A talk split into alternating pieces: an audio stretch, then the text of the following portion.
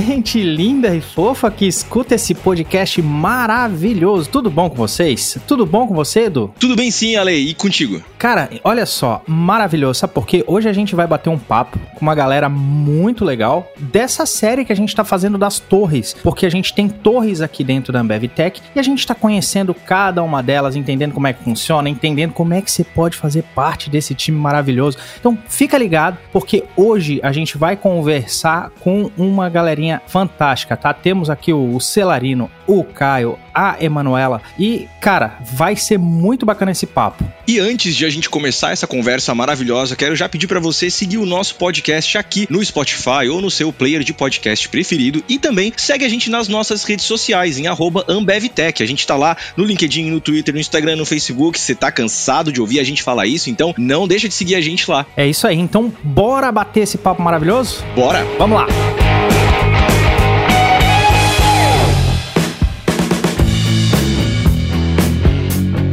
Então conhecer os nossos convidados desse episódio. Emanuela, conta pra gente quem é você. Emanuela, acho que é um nome muito grande, né? Só minha mãe me chama assim, pode me chamar de Manu, todo mundo na BevTech já tá me conhecendo aqui como Manu. Eu sou baiana, acho que já dá para perceber pelo sotaque. Venho atuando aí na área de qualidade, atuando, estou na BevTech há dois meses como head de qualidade, mas venho aí atuando na carreira de, de QA desde 2002. Esse especificamente desde 2010 atuando com de times, tá? E minha passagem envolve alguns grandes players no mercado, como Sky, Vivo e Grupo Fleury. Bacana, legal. E Caio? Opa, sou o Caio, eu tô há 11 meses aqui na casa, sou head de design da Ambev Tech. Sou curitibano, mas moro em Blumenau hoje. Bom, tô nos meus 31 anos, mas descobrindo novos hobbies durante a pandemia, né? Então, ainda não sei dizer quem é o novo Caio desses dois anos que se passaram. Mas eu já tenho 13 anos na área, então aí, né? Entre design e tecnologia. Bacana. E por último, não menos importante, Celarino, conta pra gente aí quem é você, cara. Oi, pessoal, eu sou o Fernando Celarino. Pessoal aqui na AmbevTech me conhece por Celarino ou por Cela, tanto faz. Eu sou o CTO da AmbevTech, responsável pela área de engenharia e tô nesse mercado já tem 20 anos. Né? Tô aqui na companhia tem um ano e dois meses mais ou menos. E antes disso, venho de grandes experiências aí com as grandes Big Techs, como a Apple, por exemplo. Sensacional. Gente, então a gente tá aqui, reuniu esse timaço nesse episódio para falar sobre uma das grandes áreas que a gente tem aqui na AmbevTech. A gente chama de torres, né? Então a gente vai falar da torre de engenharia. Cela, Caio, Manu, o que, que vocês podem contar pra gente sobre essa torre, sobre essa área? O que, que vocês andam aprontando por aqui? Deixa eu começar explicando a estrutura básica aqui para ficar mais fácil para o pessoal entender o que, que a gente apronta aqui dentro, né? A área Boa. de engenharia é uma área que é basicamente transversal a todas as outras áreas de desenvolvimento de produto na companhia. Ou então, o que, que significa isso? Significa que a gente é responsável por todos os padrões da companhia que são técnicos, por ferramentas que possivelmente são utilizadas de maneira cruzada dentro dos produtos, por tudo que é padronização que a gente tem que seguir no desenvolvimento do código. E a área de engenharia, especificamente, ela é formada aí por quatro outras áreas, vamos dizer assim. Uma área representada pelo Caio, que é a área de design, uma área representada pela Manu, que é a área de qualidade, uma área que está comigo e com outras 10 figuras que a gente chama de Principal Architects, que são responsáveis basicamente por toda a definição de arquitetura da companhia, e uma área praticamente irmã, que é a nossa área de plataforma ou área de DevOps que faz parte disso tudo, tá? Falando especificamente de arquitetura, antes de passar a bola aí pro Caio e pra Manu falar um pouquinho da área deles, a arquitetura é responsável pelo desenho técnico das soluções né, dos produtos que a gente tem. A gente decide qual tecnologia a gente vai usar, quais são os padrões, como é que a gente mede, qual é a qualidade, para que lado que a gente vai, quais são as decisões que a gente precisa tomar para deixar um produto bom, para deixar um produto com super inovador, com qualidade. Então, essas figuras que a gente chama de principal architects e a arquitetura em si está muito correlacionado com o aspecto técnico da solução, os padrões, tecnologias e inovação. Em si. Bom, falando da área de design em si, né? Então, dentro da torre de engenharia, a gente tem essa área. O design, a gente fala que design, mas o pessoal entende como UX, seria então a experiência do usuário, o nosso foco maior. Também conhecido no mercado como product design, hoje em dia, né? Dentro desse contexto digital. E a gente trabalha com dois grandes perfis. Um perfil mais focado na parte de pesquisa, de uma maneira um pouco mais abrangente, que a gente chama de service designer, porque tem um perfil mais ecossistêmico, né? Mas é uma maneira legal de falar que é, é o jeito de designer ver as coisas no sentido de plataforma. E a gente tem um product designer que trabalha ali com UX de ponta a ponta. Então ele não faz só as telas, como as pessoas estavam habituadas há muito tempo. Não tanto tempo atrás, né? Na verdade, as pessoas ainda estão habituadas. Mas ele lida também com a questão que hoje em dia todo mundo fala o tal do discovery, né? Então o designer hoje ele atua muito próximo é, do pessoal de produto para ajudar a descobrir e destrinchar, né? Os caminhos que os produtos e estratégias precisam tomar. Então hoje o nosso, a nossa área está muito envolta nesses perfis e nessas funções. Um pouco parecido com o design é a atuação do QA dentro das squads, especificamente dentro das torres de produto dentro na Ambev Tech.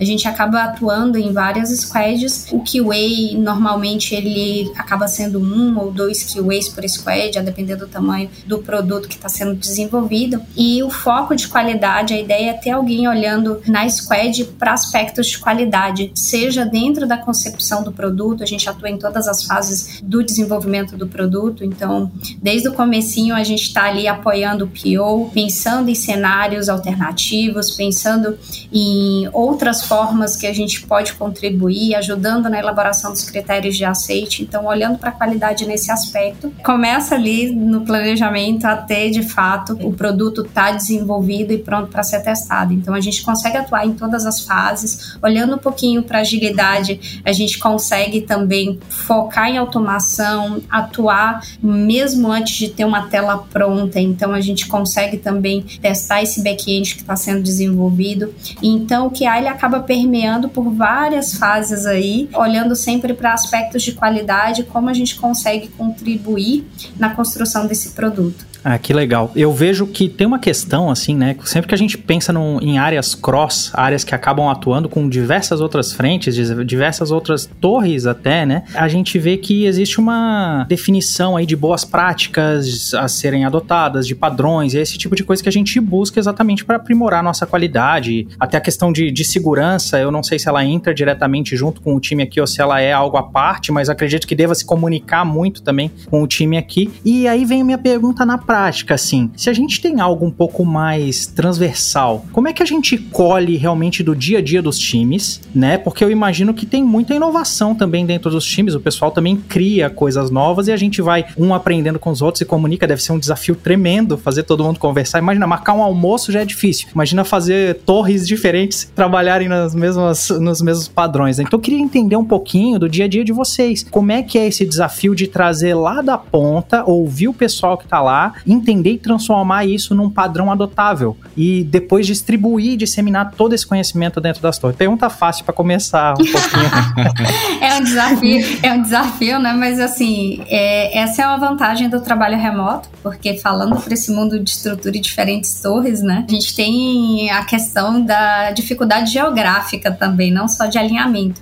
Então, trabalho remoto trouxe todo mundo para trabalhar no mesmo lugar. Então, para gente, eu acho que essa é a principal principal vantagem para fazer todo mundo se conversar. E a questão da comunicação melhorou muito, porque a gente consegue também passar uma comunicação assertiva para todo mundo através de salas, de chats, grupos específicos, algumas comunidades que a gente cria para tratar de determinados assuntos. Então, olhando hoje é, para esse mundo de trabalho remoto, eu diria que as coisas estão até mais fáceis para a gente ter mais energia de trabalho. A Manu, Manu abordou uma das partes aí que são chave assim para o sucesso daquilo que a gente faz que é comunicação, mas tem tem alguns outros aspectos assim que tornam o nosso trabalho super difícil, mas super gratificante assim no, no final das contas, porque primeiro de tudo a gente tem que ter um misto de operação do dia a dia com parte estratégica, ou seja, a gente tem que resolver os, os problemas que existem, mas sem deixar de olhar para frente, né? Então eu não posso só resolver aquilo que está doendo hoje, mas eu tenho que olhar para frente também de como eu resolvo o futuro, de como eu me preparo para chegar lá. A gente fala muito também sobre como eu me permito inovar. E aqui a gente fala de uma estrutura de chapter, né? Que são capítulos de conhecimento que ajudam as torres e os produtos em determinadas disciplinas. aqui tem um baita do exercício de de por que não de falar de humildade, assim, no final das contas. Porque a gente não é dono da verdade, a gente não vai acertar sempre, a torre tem a sua experiência, tem o seu produto, então a gente está o tempo todo tentando conectar a experiência do dia a dia da torre, as melhores práticas do mercado e inovação sem exagerar, sabe? Sem o famoso termo que a gente sempre fala de over-engineering, né? Sem ser muito professor pardal, assim, na história e, e errar por demais. Então é um senhor de um desafio, né? E o que, que a gente tenta fazer? A gente tenta dar opções para as pessoas. A gente tenta não falar assim, faça desse jeito. Não, a gente fala para as pessoas: olha, eu tenho três opções aqui para você poder escolher e ver como essa tecnologia melhor se adapta ao seu dia a dia. Então, se a gente pegar lá, vamos pegar back-end, que são basicamente as APIs e são os serviços que a gente constrói. Hoje a gente tem APIs feitas em Java, em .NET em Python. E a gente abre para conversação de outras tecnologias. Então, se um determinado produto, se uma determinada torre, ela traz uma tecnologia nova, a gente conversa sobre a tecnologia, conversa sobre os ganhos, para depois tomar a decisão se a gente vai adotar ou não. A gente não fala não, a gente conversa primeiro para depois ver se aquilo lá vai fazer bem para a companhia como um todo. Né? A decisão de uma tecnologia, ela não tem a ver só com gosto, ela tem a ver com o quanto que essa ela é produtiva, com o futuro da tecnologia, quão rápido ou quantas pessoas existem no mercado nessa tecnologia. Então, as nossas decisões aqui em geral, sem querer puxar a sardinha para o nosso lado, mas elas são as mais complexas, porque a gente precisa em uma decisão a gente afeta basicamente o fluxo da companhia inteira. Assim, não é exagero falar isso, tá? Bem colocado que a Cela trouxe, porque principalmente falando em QA, a gente também tem várias tecnologias de automação. A gente vem atuando com Cypress, com Robot Framework. A gente tem uma stack para nortear o time, né, para eles saberem o que, que eles conseguem usar de ferramenta no mercado para poder atuar nos projetos no BevTech. Mas a gente também tem algumas coisas que a gente acaba incubando, acaba estudando para ver se faz sentido a gente atualizar a stack, trazer uma ferramenta é, nova, um framework novo para stack, mas sempre olhando de fato os aspectos que o Celerino falou, quão escalável é esse framework, o quanto que a gente vai ter de pessoas capacitadas para atuar no mercado e se de fato ele vai trazer ganhos para a gente para realmente valer a pena trocar em um dado momento, tá? Ia comentar essa questão de sinergia e equilíbrio, né? Então não é exagero falar que a gente realmente interfere no que acontece na companhia no sentido que a gente está de uma forma cross, né? Tendo contato com todos os produtos, mas algo também que envolve a parte parte da inovação é o quanto a gente aposta também na parte das pessoas, né? Mais do que os processos e os produtos que a gente trabalha aqui dentro, as soluções de forma geral, a gente tenta também equilibrar e garantir essa sinergia no aspecto de pessoas, né? Então a gente está falando desde a formação delas, a questão do crescimento da carreira, dessa formação estratégica também de times, né? E tenta conciliar. É um grande equilíbrio assim o tempo todo, né? De coisas de processo, de gente, produto, coisa acontecendo e a inovação acaba sendo favorecida pelo ambiente de diversidade, né? Da situação de experimentação que a gente tem em vários sentidos, né? Então hoje a gente consegue dizer assim que a inovação está cada vez mais forte, não só por conta da nossa característica de inovação em si, né? De criar coisas novas, mas mais porque a gente está diversificando também a forma de como é que a gente explora, né? É, essa forma de encontrar soluções. Isso tudo sem deixar de dar autonomia para a galera tentar encontrar novas formas de fazer as coisas, né? A gente traz algumas práticas, alguns métodos, algumas formas padronizadas de se fazer, mas a gente não prende ninguém a elas, né? Então, com responsabilidade, todo mundo tem autonomia para conseguir encontrar novos caminhos. Até porque a gente atua com tecnologia, né? Não dá para a gente ficar preso aí em algumas tecnologias, porque a gente acredita que sempre aparece algo novo para facilitar e melhorar a vida, não o contrário. Então, gente, eu antigamente, né? Antigamente, modo de falar assim, né? Estamos aí atingindo uma idadezinha, a gente começa a falar assim. A gente tinha o papel lá do webmaster, né? O cara que ia de ponta a ponta fazia tudo, meu. Era a parte do design, era a parte de back-end, front-end, era tudo, né? Fazia.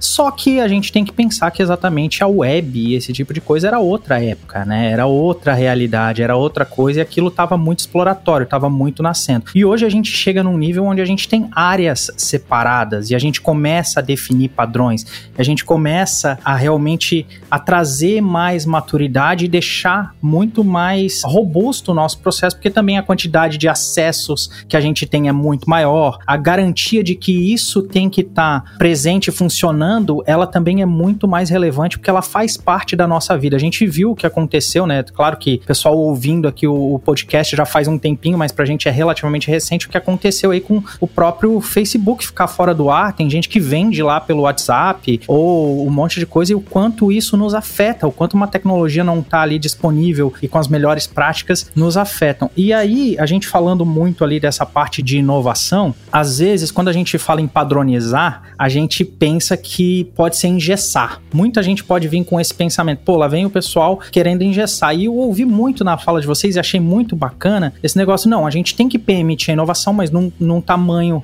correto, coerente ali, para que a gente possa também estar tá sempre aprimorando as coisas, né? Para que a gente possa crescer. E aí eu queria entender de vocês, assim, como é que é essa visão para um futuro tá? Porque a gente, eu falei um pouquinho do passado, falei um pouquinho do presente e eu queria entender como é que é pro futuro. Porque eu entendo que a gente constrói o futuro, não é assim, ah, vamos esperar aquela visão de cinco anos chegar daqui a cinco anos, daí a gente pensa nela. Ela só vai chegar se a gente começar a construir ela de agora. Se a gente só fizer incremental, a gente vai seguir a deriva né? O que que a gente tem feito para realmente construir esse novo futuro e o que que a gente pode esperar desse futuro nesse mundo de tecnologia e nessas áreas que vocês vivenciam? A primeira coisa que a gente faz aqui, e eu acho que é uma das coisas que eu acho mais legais aqui na AmbevTech, assim, é a velocidade com que a gente consegue mudar e que a gente consegue reagir. E tem que ficar bastante claro, gente, que essa velocidade, ela não é uma bagunça, ela é uma facilidade que a gente tem. Então, por exemplo, desde que eu entrei aqui, são um ano e dois meses, foi quando a gente instituiu a área de engenharia na, na companhia. A gente tinha, por exemplo, métricas de produto pré-estabelecidas. A gente tinha acabado de estabelecer métricas de produto, como time to market, né? Que mede o tempo para um produto chegar no mercado, quantidade de vezes que um produto falha, mas ainda um pouco manual, ainda com um pouco de definição. A gente está chegando hoje no, no final de um ano e pouco que eu tô aqui, a gente tem produto catalogado catalogado em ferramenta, a gente tem métricas automatizadas, centralizadas, sem ninguém ter que colocar a mão. A gente tem uma tech stack padrão definida, muito bem alinhada assim com o mercado. O que quer dizer tudo isso no final, né? Que a gente tem um planejamento estratégico muito bem definido e que a gente acompanha isso muito de perto. A gente muda. Vocês devem ouvir aí falar muito sobre o OKR, né? Que são basicamente uma metodologia de acompanhamento de objetivos e, e resultados aí no final das contas. Então, pela primeira vez na história da AmbevTech, um ano para cá, a gente teve os OKRs de engenharia.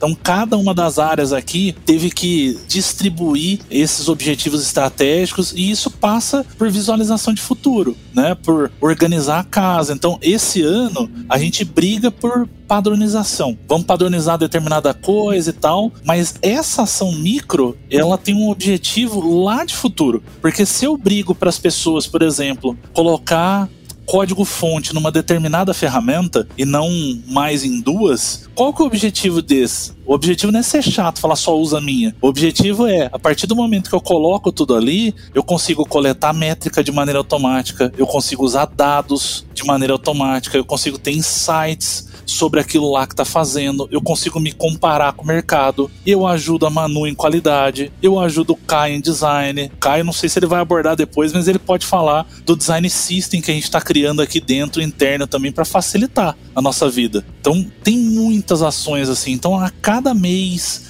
a gente acompanha de perto, a gente redefine prioridades, a gente mexe na prioridade se precisar, a gente está muito perto de mercado, tem muita ação que a gente faz para se manter conectado e sempre assim atualizado e mais importante, né? Depois a gente pode até falar um pouco do tamanho do desafio que a gente tem. E aí vocês vão ter um pouco mais de ideia do porquê que a gente faz tudo isso. Se eu puxar a sardinha do design system então aqui, né? Tem um ditado que diz assim: se você quer ir rápido, você vai sozinho, mas se você quer ir mais longe, você vai junto com mais pessoas, né? Então essa questão de padronização serve não pra gente ir necessariamente mais rápido possível, mas o mais longe possível, de uma forma que a gente atinja patamares que sozinhos a gente não conseguiria. Então design system é um grande produto, assim, é uma frente que hoje a gente está reunindo várias iniciativas que estavam acontecendo de forma isolada, justamente para que a gente possa, ao juntar todas elas, caminhar um pouco mais longe. né? Então vai de, de encontro a essa questão de padronizações que vêm para o bem, né? Para que a gente consiga fazer outras coisas. Isso tem muito a ver com essa velocidade com que as coisas acontecem aqui dentro. Eu tenho a sensação que a gente está num transatlântico mega turbinado, sabe? É gigante, mas ele tem uma capacidade de fazer curvas rápidas para todos os lados, assim, que é impressionante. E quando você pergunta sobre futuro, assim, eu acho que estar dentro de um transatlântico, tem um porte, né, de transatlântico, é uma coisa grande, estável, assim, mas que tem essa agilidade para fazer essas mudanças e manobras de direção, é uma coisa incrível. Então significa assim que a gente consegue ir para um futuro desejável, assim, e caminhar todo mundo numa mesma direção e tentando conciliar com o que a gente traz assim para o mercado. Que hoje a gente fala de um futuro onde a gente não fala só das bebidas em si, mas da experiência que a gente proporciona para toda a cadeia relacionada a, essa, a essas bebidas, né? Isso tudo vem dessas práticas e coisas em comum. Maravilha. Deixa eu já emendar uma, uma perguntinha aqui, daí fica à vontade para vocês responderem. E como é que funciona assim, questão de como é que a gente reúne essa galera, como é que a gente bota esse povo para conversar? Existem eventos, existem coisas, ou, ouvir arquitetos aqui, ouvir outras coisas. O que, que é isso? Como é que funciona? Como é que funciona no design? Como é que funciona a parte de qualidade? Como é que funciona tudo isso? Como é que vocês se conversam? Tudo regado a cerveja. claro que sim. a gente tem uma estrutura estrutura mais ou menos padronizada aqui dentro da engenharia, né? Por que, que eu chamo mais ou menos? Principalmente porque a Manu tá chegando agora, tem dois meses, então ela tá acabando de estruturar ali a área dela. Ou começando a estruturar, né? Com dois meses é sacanagem falar que ela tá acabando.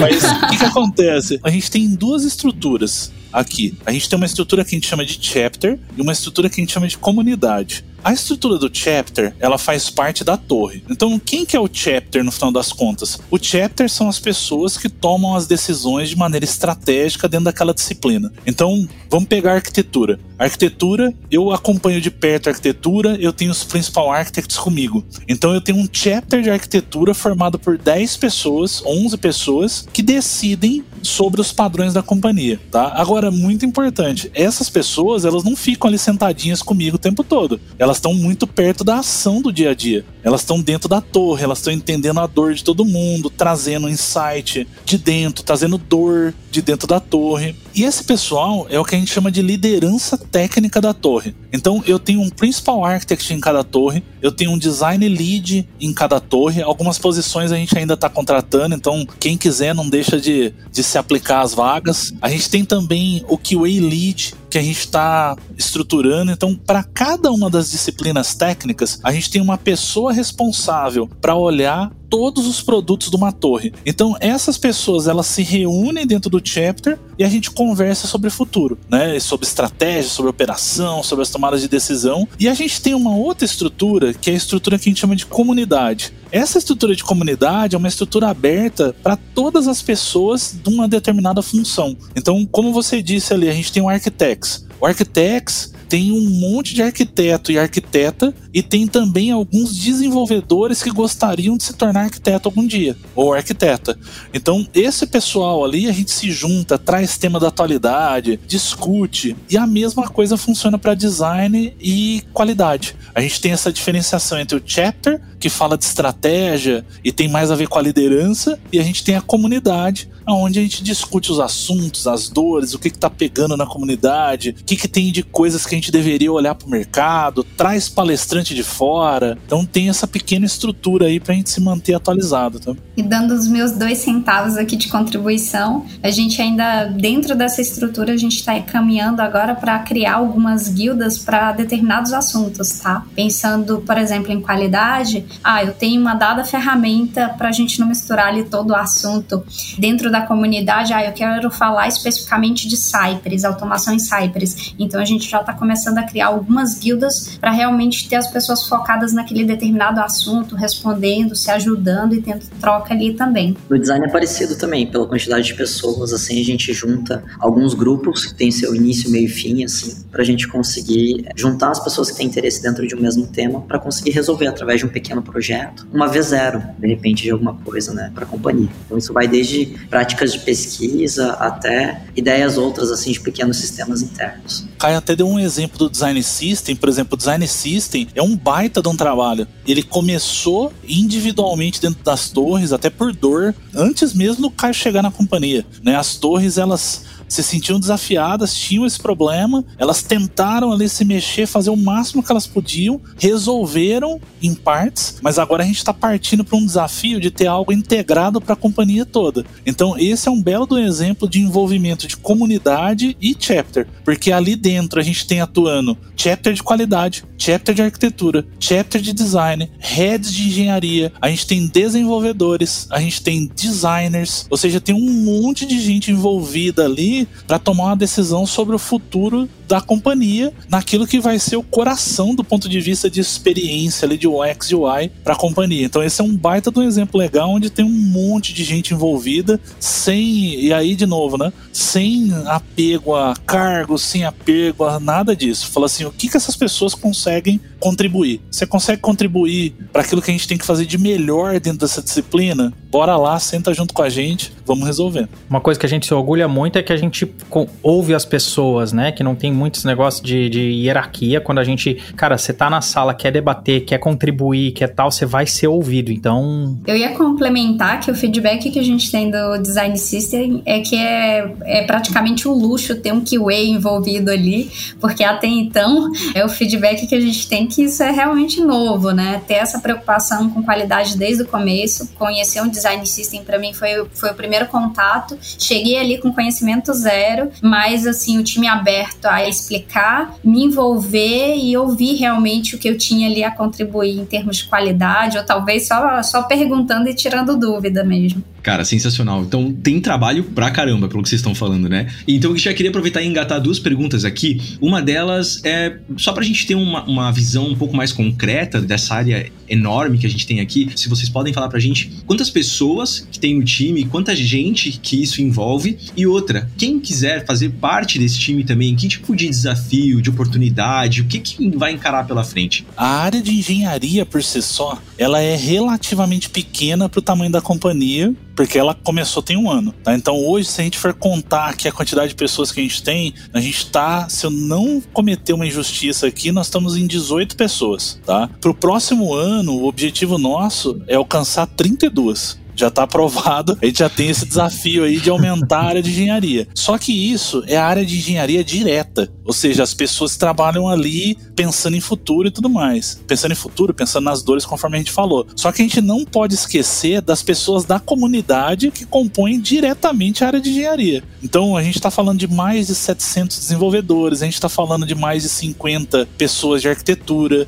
a gente está falando de mais de 50 pessoas de qualidade, a gente está falando de quase 50, se eu não errei o número de ontem para hoje, de designers também. Porque também a gente está num crescimento maluco e pode ser que eu tenha errado de um dia para o outro aqui. Mas se a gente pegar as pessoas indiretas que compõem a área de engenharia, meu, dá para falar assim sem exagero nenhum que são mais de mil pessoas que compõem a área de engenharia como um todo da companhia. E desafio, assim, todas as engenhocas estão aqui dentro. Essa é a grande verdade. Toda a parte, assim, engenhosa da coisa, todo o pensamento da solução, ele passa por aqui. Então, para ficar mais claro assim, que tipo de coisa que a gente se envolve aqui, deixa eu pegar o, o, seguinte problema. Eu faço, a gente faz várias palestras aí em eventos, e a gente fala que geralmente ninguém consegue mapear o que, que tem de tecnologia por trás da cerveja, né? O que, que faz a cerveja sair do campo e chegar até no copo do consumidor final?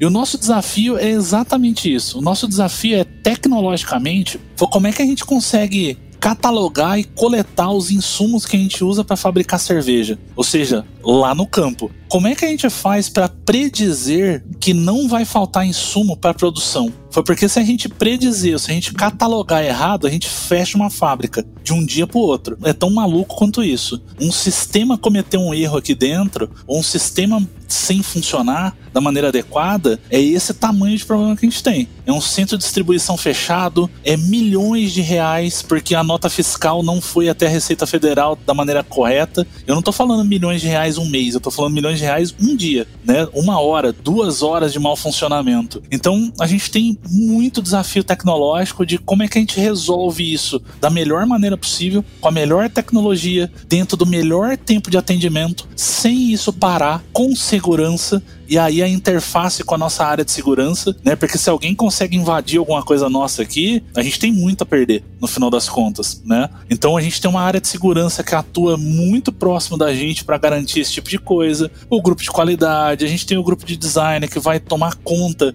dessa experiência com o usuário final que está utilizando as nossas ferramentas, porque não adianta a ferramenta ser de última geração se o meu usuário não consegue usar, né? Então não adianta eu fazer o processo super tecnológico e a pessoa que está lá na ponta não consegue usar. Então a gente tem muito desafio. Desafio de escolha de tecnologia, de complexidade de solução, de qualidade do que a gente entrega, de disponibilidade, porque não pode parar de jeito nenhum. A gente está próximo de entrar no período onde a gente mais vende historicamente. Então a gente tem uma previsão aí de aumento de venda de duas a três vezes do que geralmente era. Então os nossos sistemas de vendas, de logística, de marketing, de supply, eles têm que suportar uma carga três vezes maior do que eles estavam suportando. E quando eu falo três vezes maior, não é de três usuários, não é de três operações, é sustentar uma operação de 35 mil funcionários da Ambev. É esse é o tamanho do desafio que a gente tem na mão hoje. E outra coisa, né, que você trouxe aí, Celarina, essa questão de muito específico do que a gente entende de negócio, se a gente falar o que, que as empresas fazem, tem um benchmark, né, o que, que meus concorrentes estão fazendo,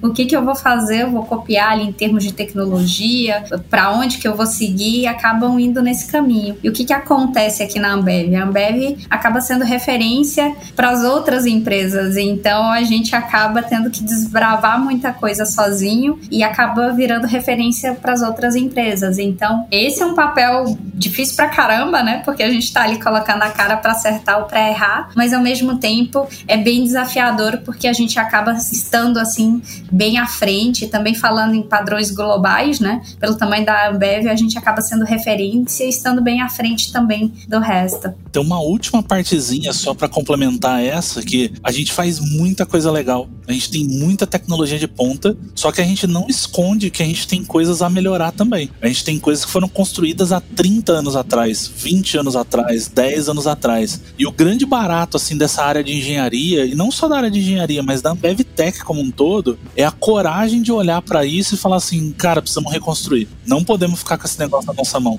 Nós precisamos fazer de novo, precisamos mexer. Isso daqui tá limitando a gente. Então, esse é outro aspecto super legal da área de engenharia, assim, que o nosso papel é muito provocar também as torres de negócio para falar assim, gente, não dá mais. A gente está indo para um período de três vezes, né, o nosso consumo falou: olha, com esse sistema, com essa tecnologia não dá. Vamos reconstruir? Vamos refazer? Então, esse é outro aspecto super legal. A gente tem tecnologia de ponta, a gente tem muita coisa nova, bem construída, mas a gente tem um passado que a gente está reconstruindo aos poucos também. E isso eu acho que é um baita do orgulho também da gente poder meter a mão em coisas que foram construídas lá atrás e refazer, assim, sem vergonha nenhuma, que a gente precisa melhorar em alguns aspectos, mas eu acho que isso mostra também o nosso nível de incomodação com a gente, né? Que a gente não pode ficar parado no mesmo lugar. É uma característica importante, né? Se alguém se pergunta o que, que precisa ter para estar tá por aqui é gostar de dois Ds, um de desafio e outro de dados, assim. Então a gente trabalha muito assim, mapeando as coisas, entendendo os desafios, sejam eles quais forem. A gente não escolhe qual problema que a gente quer resolver. A gente trabalha com os problemas que estão ao nosso redor com uma disposição de fazer acontecer da melhor maneira possível, né? Então seja para melhorar algum aspecto ou criar algo que ainda não exista ou trazer alguma perspectiva nova. Hoje a gente trabalha muito orientado assim,